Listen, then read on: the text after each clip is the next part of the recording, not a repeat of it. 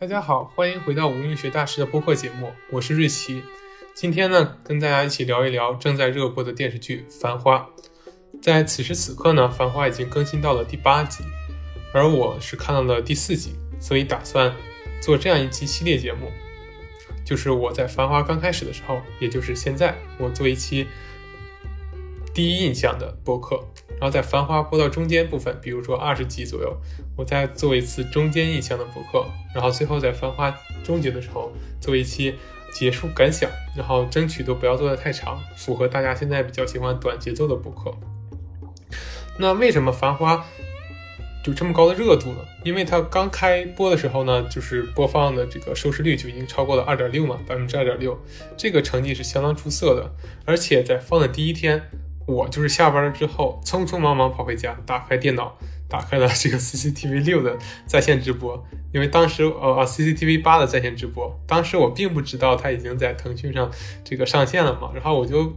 就就在 CCTV 八上看了第一集，然后就觉得哎很有小时候追剧的那种感觉，就是很多年在这个新媒体这个短视频呐，或者说视频软件出现了之后，我已经有很多年没有体验过这种。追剧的感觉了，就是哎，等着广告结束，然后看到片头片头曲完整的看完，然后看完之后，哎，等待下一集，趁着广告时间去洗漱一下，就像小时候去在电视机面前等着看《金粉世家》呀，等着看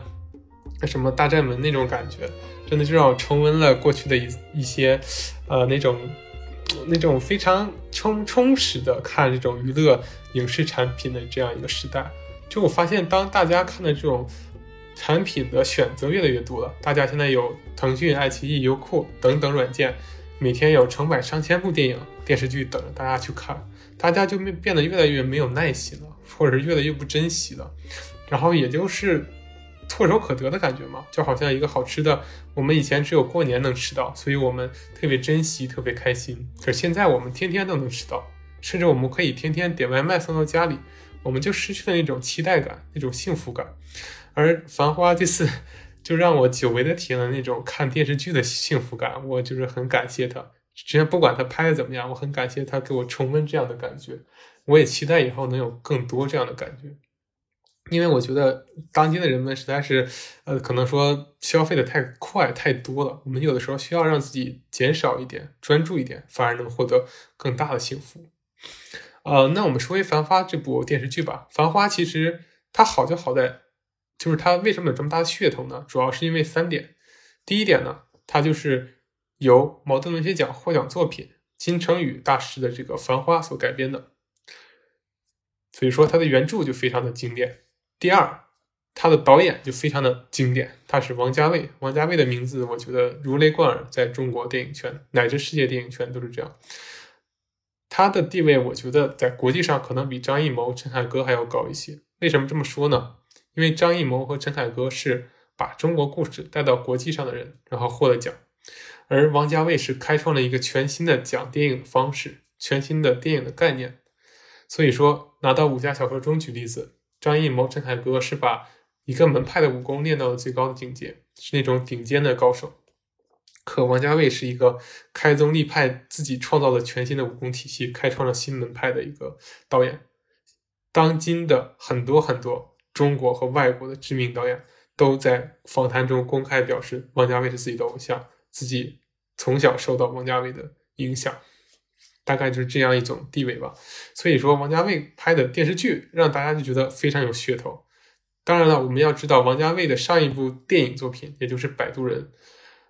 真的是很糟糕的一个体验。我个人也觉得不是很好，就是他的这个作品让我感觉不像王家卫拍的，就是《摆渡人》那部电影。所以说，我们在拍之前，我也对王家卫的作品产生了怀疑，他是不是还是那个当年给我们那种梦幻般体验，给我们那种情绪化感受的，有那种款款的音乐中渲染的情绪，然后讲对着都市的那种红男绿女的那种哀怨情仇的王家卫，他还在不在了？还是说变成了一个非常浮夸，甚至有点 浮夸到搞笑的一个王家卫？所以说，我很。担忧这部剧会不会崩，在拍之前，但是我真的很想看到它究竟是什么样子。然后王家卫呢，不光拍了电视剧，他还拍了电影，就是说怎么说呢？这里给大家讲一讲王家卫的这个拍摄习惯嘛，他就是拍摄周期比较长的一个导演。这倒不是说他有拖延症，因为他自己说过自己可以拍的很快，自己当年的《重庆森林》就拍的特别快，而且拿了香港金像奖最佳影片，所以说他可以拍快。可是当他有了资源、有了地位、有了话语权之后呢，就往往花很多时间去打磨一个片子。他工作的习惯就是，哎，我到这个片场，可能大多数时候是没有剧本的，就是现场，然后放音乐，然后感受这个氛围，让演员去感受，让自己感受，让可能说编剧感受，然后就现场拍很多条，就同一个场景，他可能要拍很多遍，然后演员不停的不停的演，然后，然后最后，对吧？不同的角度，不同的。表演方式不同的情绪，然后最后他积累了这么多这么多的素材，然后花很多年时间把它们剪出来，剪成了一个故事。这样这个故事是非常诗意的，非常可能没有逻辑的，就像诗一样，大家可能看不懂这个前后顺序也是有可能的。然后很多演员都吐槽，我们在现场演的跟王家卫最后放出来的完全是不一样的。就包括他拍那个《东邪西毒》嘛，就是说，哎。为什么我一开始演的是这个什么欧阳锋，最后我变成了洪七公，或者是我一开始为什么演的是黄老邪，我怎么变成了这个欧阳锋？这个跟我在片场演的完全不一样啊！可是王家卫的风格就是这样，就攒了很多素材，然后剪剪剪剪剪，然后用各种方式把它们排列组合，用他自己的那种非常神奇的大脑，然后给我们一个非常惊艳的作品，让我们带入了那种。平行时空中感受那种暧昧的情绪化的感染力的，或者说那种灯红酒绿之下的幽暗的情感，让我们体会到这一点，是我非常觉得他特别厉害的地方。地方，他是一种现在不都讲究氛围型帅哥嘛？就是说这个帅哥可能呃，或者是氛围型美女嘛？就说这个人可能长得他本身没有那么的精致，或者是英俊呐、俊美啊，但是他他他有那种氛围感，可以给你带来一种清新的感觉，或者是一种啊叛逆的感觉。然后这种感觉是最重要的，而王家卫就是非常擅长。王家卫的片子当然他非常的美，他的画面呢，他的音乐啊，他的镜头语言呢，还有演员，他他选的都是俊男美女，这是他最喜欢选的一个演员的形式，必须是大牌的俊男美女。然后他的画面这些外外在包装当然也好看了，可是他更重要的是他内在提提提供的那种嗯情绪情绪价值或者是情绪氛围感。他也是一种氛围感导演，所以说王家卫就是奇特之处，简直说一期节目都说不完嘛。因为王家卫，我个人对他还是挺喜欢的。我不是喜欢他的每部片子，但是他的很多片子，包括呃《重庆森林》呐，呃《阿飞正传》呐，包括《一代宗师》啊，《花样年华》呀。呃，包括之前的《望角卡门》也挺好的，就是他早期作品，这些我都很喜欢。但是我最喜欢的是啊，《重庆森林》中的梁朝伟和王菲的那个后半段，我觉得那真的是我心目中呃最好的爱情电影之一吧。然后也是从那部电影我开始 get 到了梁朝伟为什么被大家说那么帅，或者眼神为什么那么有魅力。我在那里是第一次 get 到他为什么会成为这个王家卫的御用演员。所以说，王家卫实在是太太厉害了。然后，当然了，他的水平就是在《摆渡人》之后也让大家怀疑嘛。所以说，为什么他拍完了《繁花》的电视剧又可以拍电影呢？就是像我刚才说的，他剪了这么多素材，他对吧？拍胡歌，拍马伊琍，拍呃汤嫣，然后拍了这么多。那现在他把这些素材呢组合成一个电视剧，然后他同样可以把这些素材呢组组合成一部电影，因为这些菜已经备好了，他就就等着他自己下锅去炒了。所以说，之后还会有电影版《繁花》的出现的。然后第二个噱头就是王家卫大师，对吧？那第三个噱头是什么呢？第三个噱头，我觉得可能就是一众俊男美女的这种豪华阵容，加上他们都是上海籍演员，或者是他们会说上海话，也就是沪语，这是第三个噱头。因为这些胡歌呀、像唐嫣呐、马伊琍啊，其实都是中国电视剧圈的这种顶流吧，算是一般没有大制作，尤其是胡歌，算是。呃，男演员电视剧男演员的顶流就没有这种顶级制作，像《琅琊榜》，他是不会；还有《伪装者》这种国民型电视剧，他是不会轻易出手的。然后包括马伊琍啊，还有这样一个唐嫣呢，还有很多很多其他的演员，像郑恺呀，或者像里面的其他的尤本昌老师啊，就是当年扮演济公活佛的这种老戏骨啊，啊，都鼎力加盟。然后还有网红 Papi 酱，Papi 酱也是上海人嘛，而且他也是中戏毕业的，所以说。他应该是中戏导演系毕业的吧？但是你也知道，导演系毕业的当然也对表演是有了解的。就是导演系毕业的，当然对表演也是有自己的理解。毕竟他也就是表演了这么多年的这种短视频嘛，所以说一众上海演员就让人充满了期待，就大家想非常想知道上海的这种小资情节到底是什么样的，就是这种小资的这种十里洋场的感觉。因为之前上映的那部电影嘛，就是前几年那部《爱情神话》，就是全沪语嘛，就是就是那个徐峥他们演的，也其中也有马伊琍啊，也都是一些上海籍的演员，就让人感觉非常的有趣，感觉这给我们别开生面嘛，因为我们只习惯看普通话啊，包括粤语电影，我们第一次听到，哎，原来沪语也可以这么有趣，这么生动，这么有生活气息，就同样一个。一个词，它就有这样的一种形容方式，它怎么可以用这种方式把这种 话给说出来，或者这种感觉表达出来，就让我们觉得很新奇。然后这种新奇背后，语言背后代表的是他们独特的生活方式和他们的价值观，就感觉上海人价值观跟我们北方人，对吧？我是北方人。是很大不一样的，包括北京人跟南两广那边的南方也是很不一样的，然后包括西北、西南呐、西北啊，还有包括呃，比如说福建呐，都是不一样的。然后包括跟他最近的浙江嘛，因为我现在是在浙江，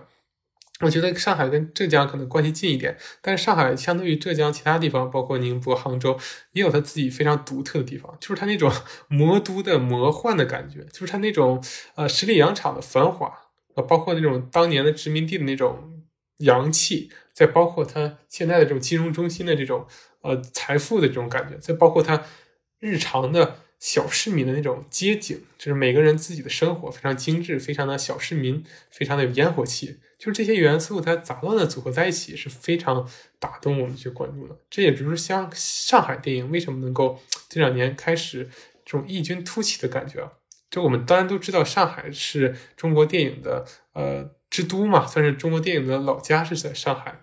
但是后来因为一些战争原因，对吧？然后它逐渐转移到了香港，香港就承接了大量的上海的人，还有人人力、财力，还有这种技术，然后最后也发展成了当时的中国的整个的经济中心，然后包括这样一种娱乐文化的中心。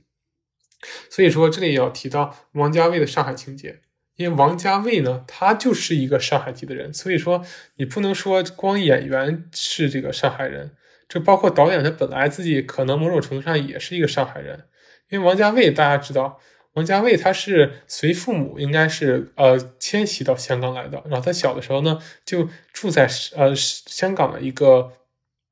一个上海人的这个聚居区里面，因为当年有很多很多的上海人啊都聚居到。聚集到了这个香港，或者是逃难到了香港吧。然后，哎，他就是其中一个。然后他在这种氛围中长大，在这种香港与呃上海的这种混杂的氛围之中之中长大。就是因为王家卫出生在香上海嘛，所以说他对这个还是有一些感觉的，包括自己家里的老人。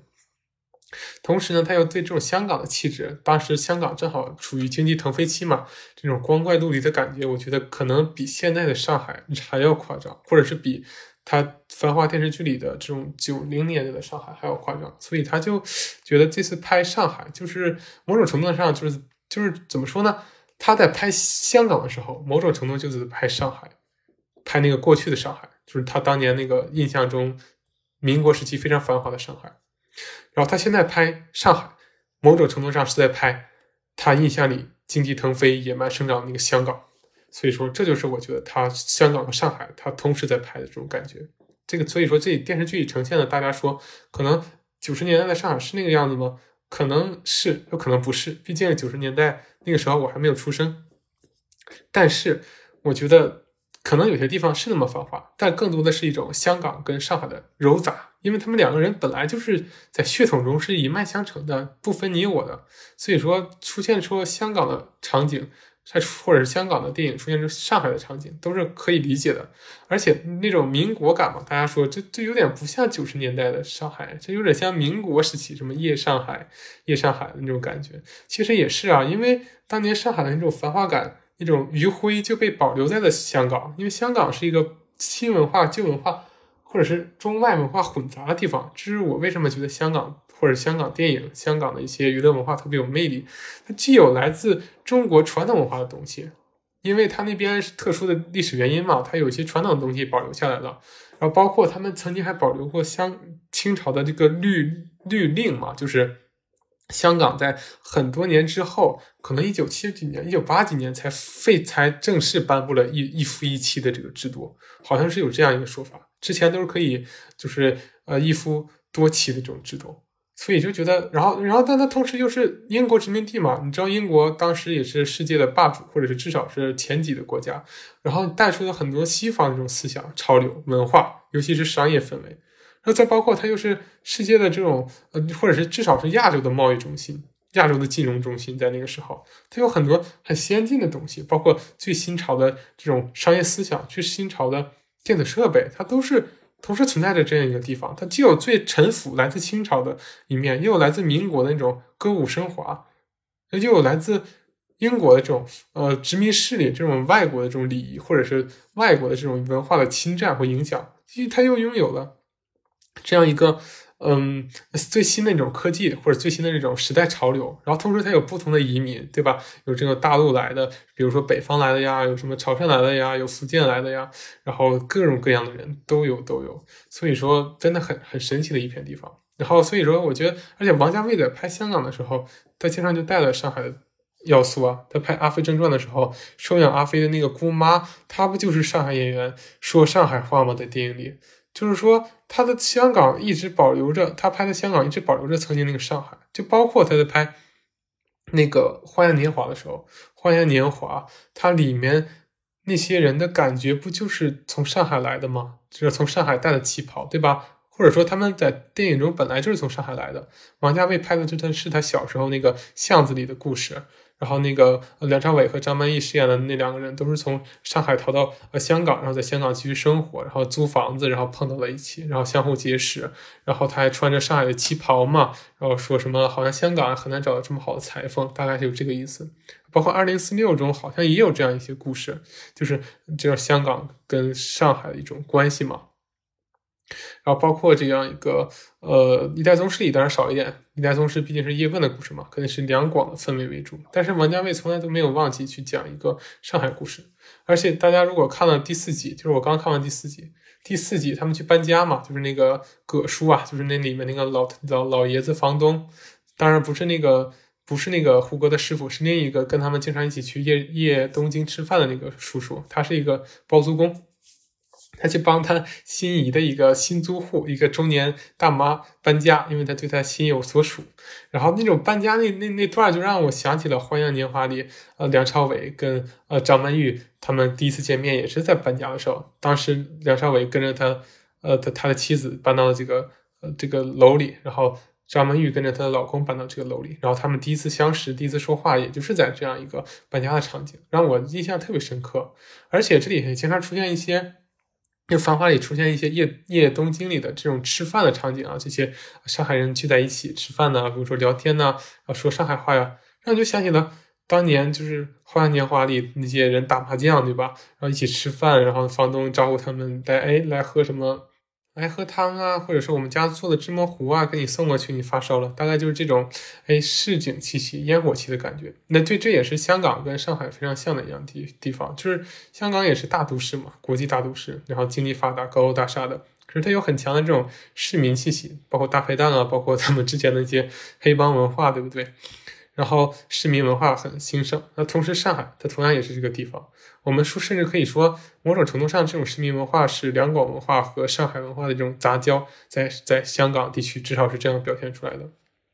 就非常有趣。就我们发现，王家卫不断在他之前的香港电影中使用的议题，又重新出现在了呃他在上海在拍拍的上海为主题的电影当中。就这些搬家呀，或者是这种男女之间的关系啊，包括这样一个呃市民之间的烟火气息啊，都都只是换了一个地方，然后接着去讲这样一个故事，我觉得特别有趣。然后总然后就是觉得整体的这种感觉还是在一个大的都市，对吧？上海，然后一个野蛮生长的时代，然后去讲人与人之间的管理关系，讲人与人之间的这种呃。隐秘的情感，或者是之间的爱呀、恨呐、欲望啊、纠缠呐，或者是孤独啊、疏离啊，然后讲这种这种故事，依然如此，这是它的一种本质。本质还是提供这样一种情绪，这种人与人之间的情绪感，或者是人与人之间的氛围感。只不过它外壳换成了一个呃上海九十年代野蛮生长的状态，然后换成了一个商战背景。但我觉得商战背景很有趣，是王家卫应该没有呃尝试过的题材。所以王家卫为什么要来拍《繁花》？那我突然就明白为什么了。我自己就。讲的时候我不明白，但我讲着讲着，我突然就明白了。因为他作为上海移民，在香港，他在香港的时候就一直想在香港电影中寻找上海故事，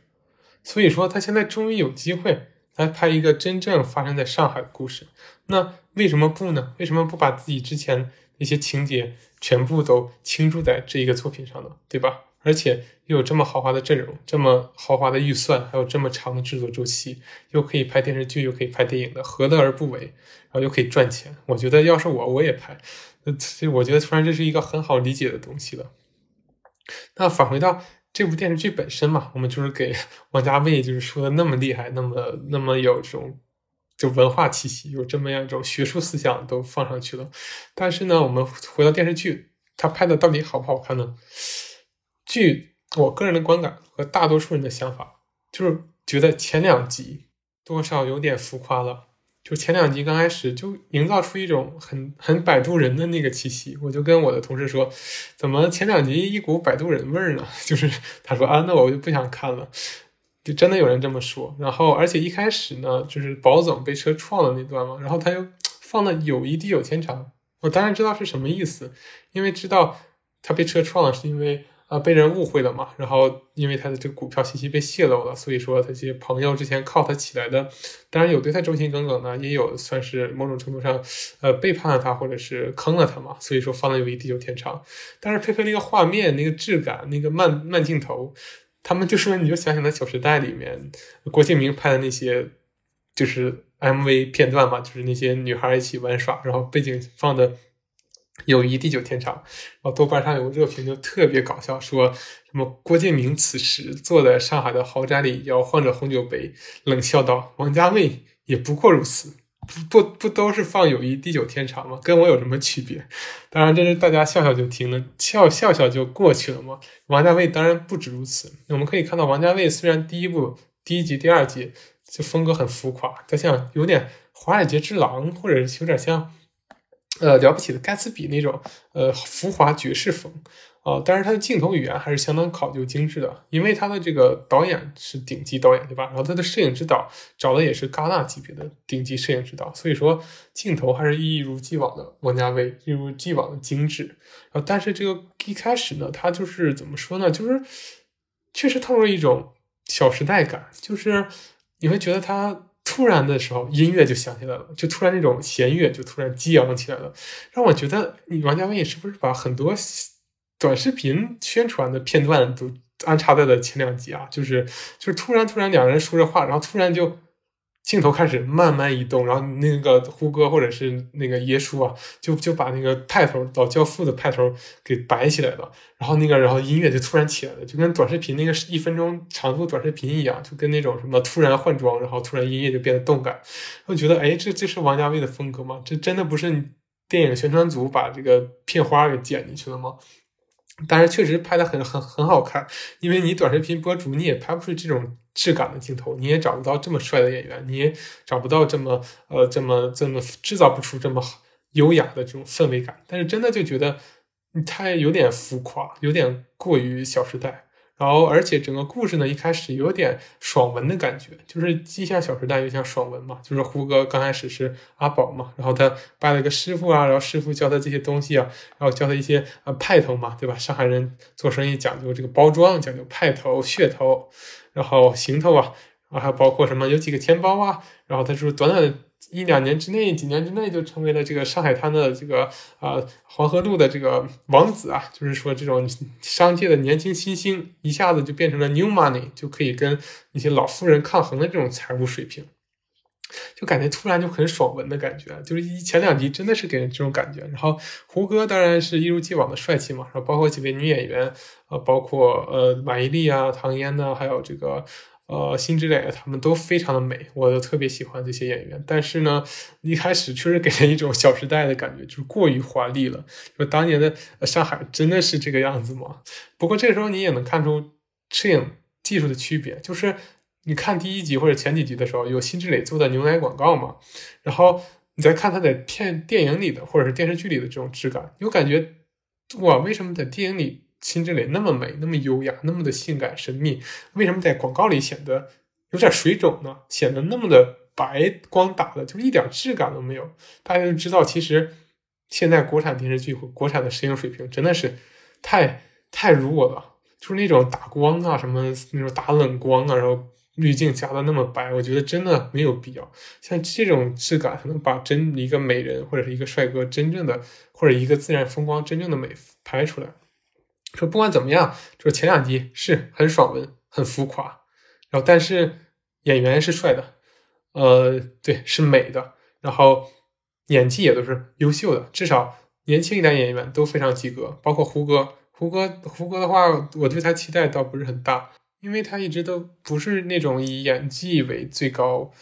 宣传点的这个演员嘛，因为他演技当然也很不错，但是确实没达到那种顶尖的水平。然后在这里呢，他演呃阿宝之前那种呃像是发迹之前的小叛逆啊、小市民气息啊，也表现的也算是中规中矩。有点像他之前演伪装者，就是年轻的那种桀骜不驯的感觉，然后包括他后来就是发达了，变成那种富家公子哥的感觉，就是在爷叔的这种教育之下变得很优雅，然后这种感觉当然也演出来了。不过这这这这都是他本来自身就有的气质，他并没有说超常发挥，就是说正常发挥。然后包括马伊琍呢，我觉得也算是呃正常发挥吧。然后包括辛芷蕾倒是确实让我觉得更惊艳一些，因为我们之前对她的印象。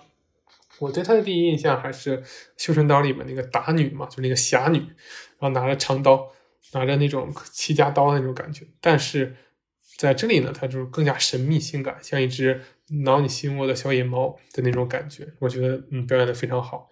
然后包括一种配角我就不说了，但是最让我惊艳的还是尤本昌老师。尤本昌老师的济公，我小时候是看过的，我个人是没太看进去，但是不得不说。在这部剧里演技太好了，就是前几集就靠他撑着，前两集的质感就是放在了除了摄影能够挽救这个繁华，只有姚本昌导演的耶稣能够拯救他。尤其是他当年，当看到阿宝换装完成，就是刮完胡子、剃完头发，然后穿上定制西装，拿着酒杯那一刻，他眼神中泛着泪光，然后看向那个胡歌那种英姿飒爽、朝气蓬勃的感觉，就想起了当年的自己。因为他这里的这个耶稣，这是在这里的角色应该是刚从这种文革的这种时代中被放出来嘛？之前因为他可能是商人或者是资产阶级被关了很久，然后现在放出来了，尘埃落定了，然后年华已逝，然后正好有一个小徒弟来找他拜师，然后他那一刻他看到他的徒弟风华正茂，他正不禁想起了年轻时那个风华正茂的自己，所以就眼含热泪嘛。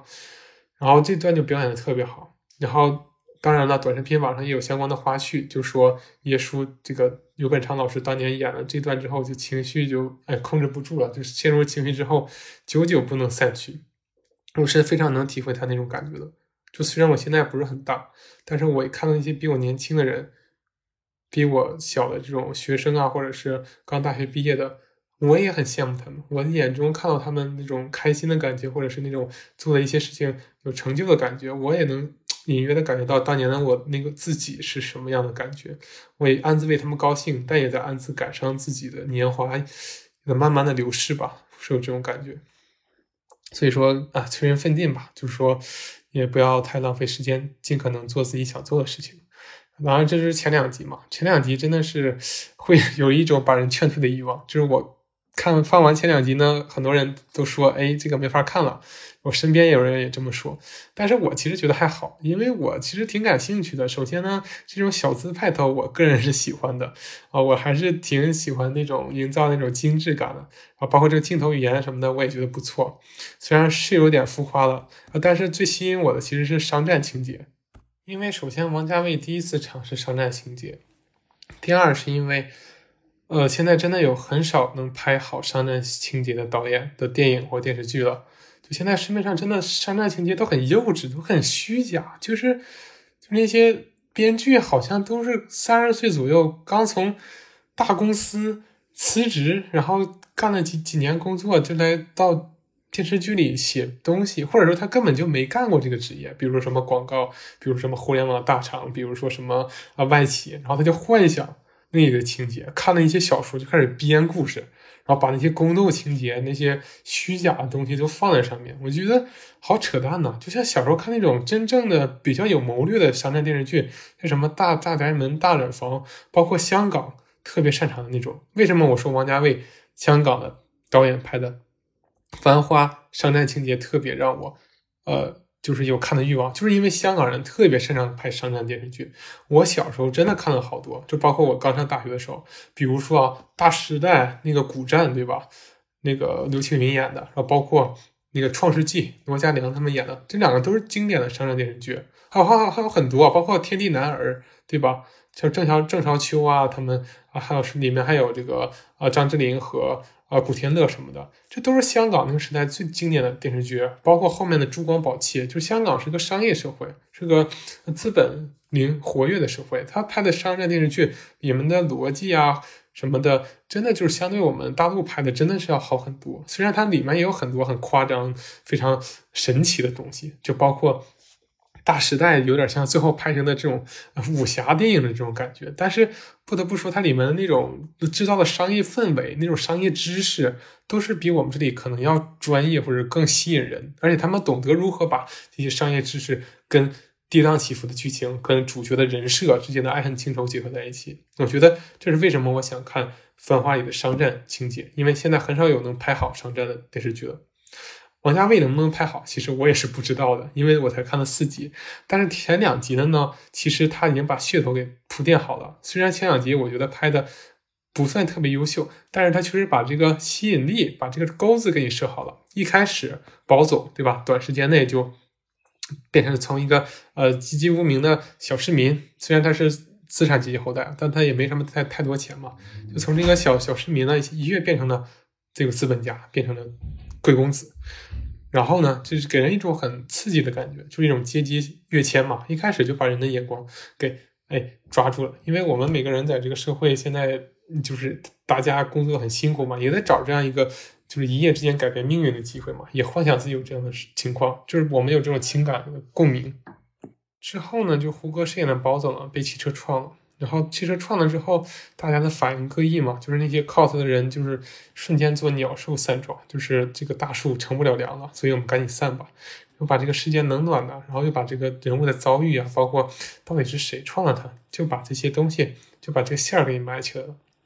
然后呢，他就慢慢抽丝剥茧的，哎，第二集再引你过去看啊，原来是背后他得罪了麒麟会，然后其然后他又把这个其他人就是误以为是他把朋友坑了，然后结果啊赌就是买股票失败了，然后他的儿子就自杀了嘛，或者就死了，然后他的儿子报仇就在呃报复包总，但包总其实是无辜的。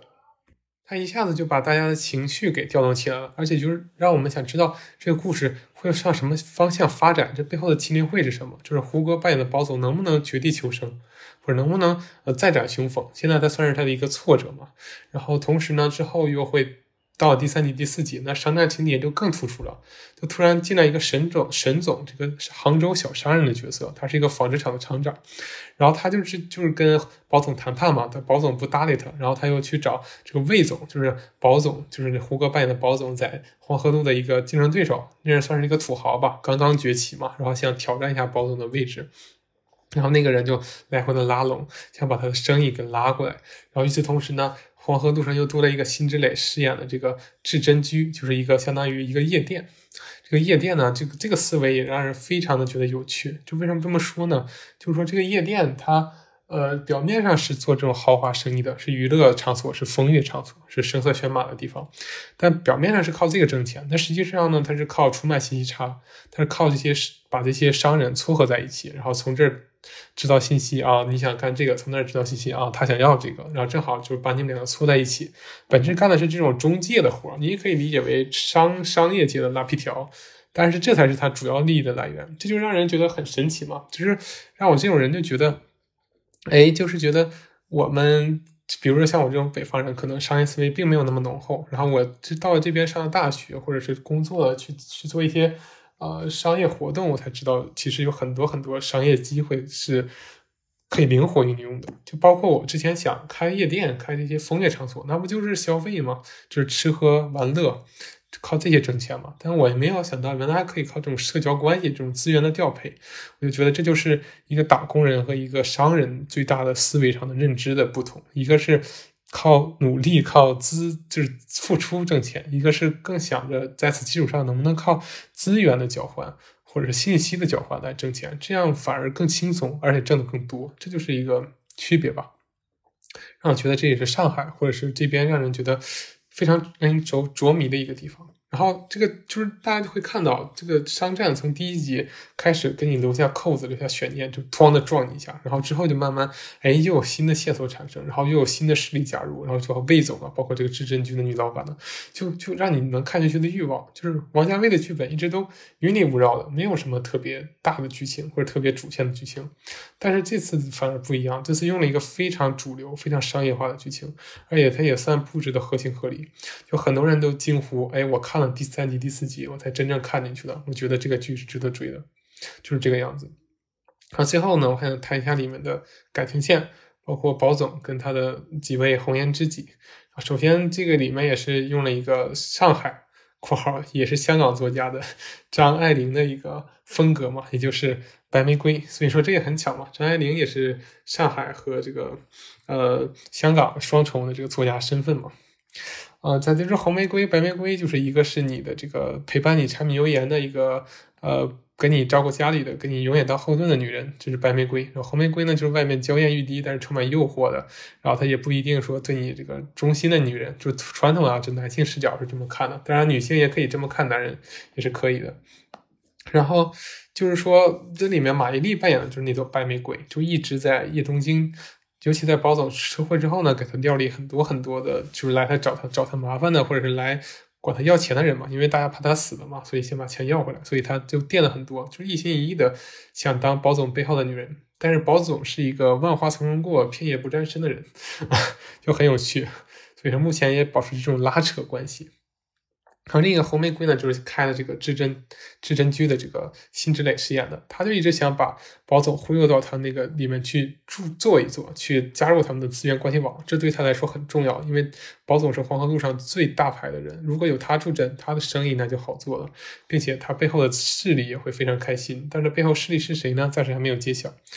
除了这两朵玫瑰呢，还有一个像小妹妹的角色，就是唐嫣饰演的那个啊外贸员的角色。她是一个外贸的销售人员，然后特别可爱，然后就是跟胡歌在一起的时候，就感觉像一个妹妹啊。她要帮助自己的哥哥，然后她胡歌也在尽量照顾她的一个小情绪。然后之前呢，还有一个黄宁饰演的金凤凰，就黄宁嘛，大家知道唱那个痒，还有唱那个嗨歌的那个女歌手嘛，声音特别嗲。然后酥到你骨子里的那种，然后他也是个地地道道的上海人，然后在这里饰演之前那个金凤凰那种娇蛮、那种贪财的感觉，也非常适合他。所以说这个电视剧真的很有趣。啊，说了这么多，然后。然而我只看了前四集，你就觉得这部剧真的是值得被追下去的。所以说，今天呢，关于《繁花》的前期报道呢，我就说说这么多。然后之后，当我看到中期，比如说十五集或者二十集的时候，有可能会再做一个节目，说说一下自己对这部剧前半程的观感，然后再预测一下后半程的一个进展吧。然后看看到底有没有崩。然后最后呢，在这部剧完结之后呢。我会找另一位同学、另一位朋友吧，然后他是我的小 F 嘛，因为我们最近在录《漫长的季节》，然后因为他也是胡歌的这个影迷嘛，胡歌是他男神算是，然后我就觉得哎，可以再邀请他在《繁花》结束之后录一期对《繁花》整体的评价，这就是我对《繁花》系列节目的安排，请大家敬请期待吧。那我们下期再见。